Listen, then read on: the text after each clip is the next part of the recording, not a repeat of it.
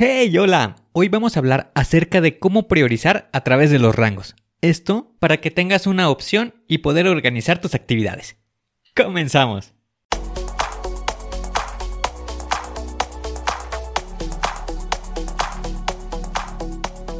Bienvenido a Planea y Organiza. Para sobresalir en el trabajo es necesario contar con las estrategias para poder crear planes y organizarte de la mejor manera. Con esto se reducirán los problemas como el estrés y la incertidumbre. Para que tenga resultado, lo más importante es aplicar las herramientas.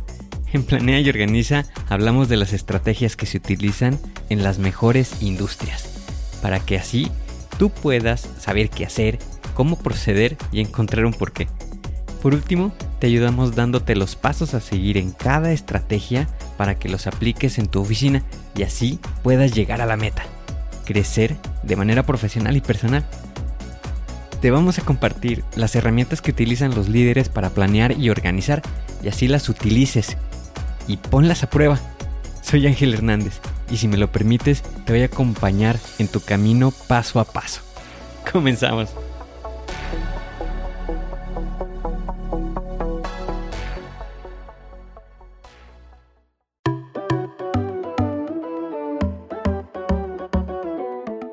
¿Nunca te ha pasado en tu trabajo de oficina en la que tienes muchas actividades que realizar? Y con todo esto, pues realmente hasta es difícil de, saber por dónde comenzar. Esto te trae de consecuencia frustración, empiezas a tener estrés, te empiezas a preguntar si realmente estás haciendo las cosas de manera adecuada.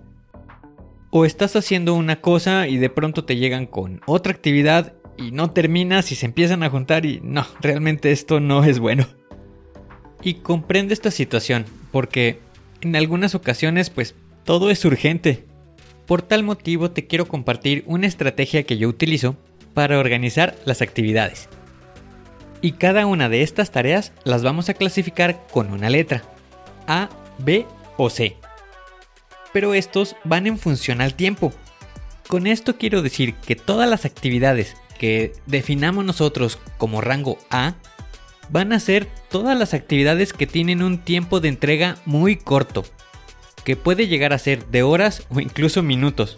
En sí, buscar entregarlo lo antes posible y que sea el día de hoy. Y aquí pueden entrar todas las actividades que son de urgencia, como por ejemplo alguna crisis, algunas reparaciones o actividades que se llegaron a postergar. Posteriormente vamos a pasar a las actividades de rango B.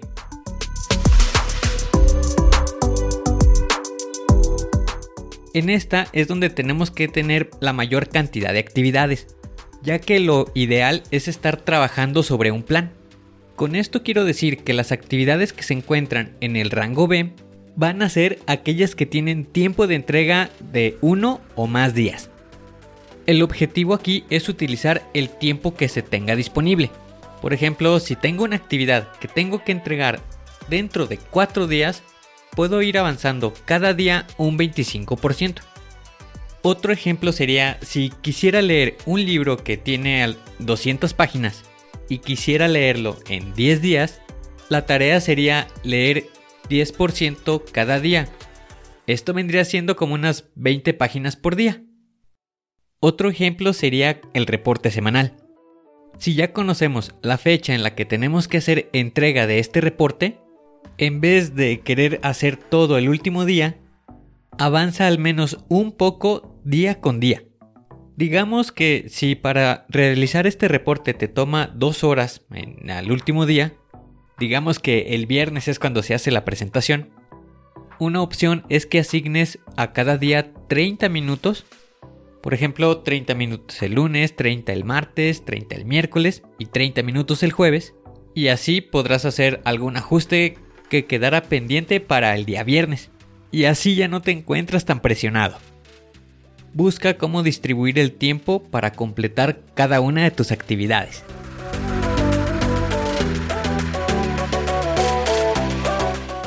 Y por último, estarían las actividades de rango C.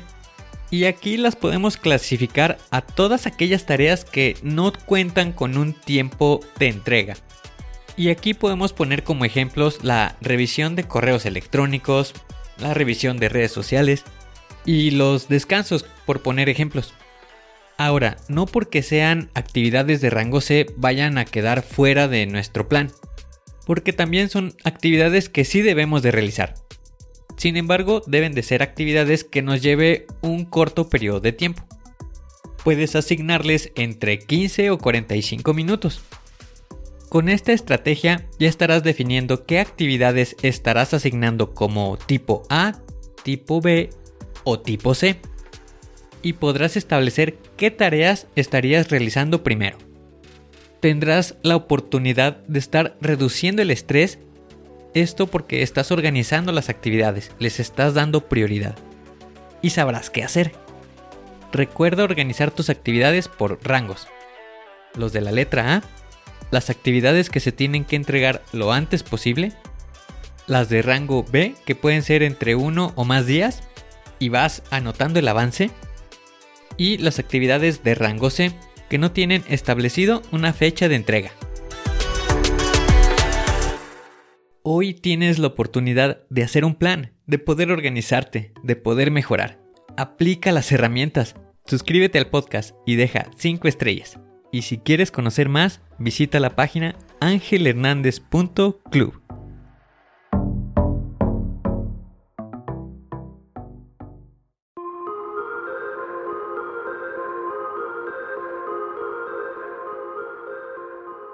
¿Y ahora qué sigue?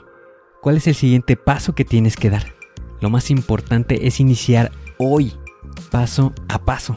Pero empieza para estar más cerca de alcanzar tu meta. Las herramientas de las que hemos hablado ya las conoces, pero el problema es que no las utilizamos. No las pierdas en el olvido. Continúa utilizándolas y así continuarás mejorando.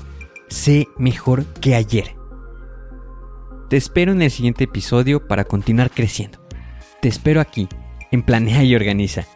Pero recuerda, la fuerza está en ti. Respira fuerte, concéntrate y haz que suceda.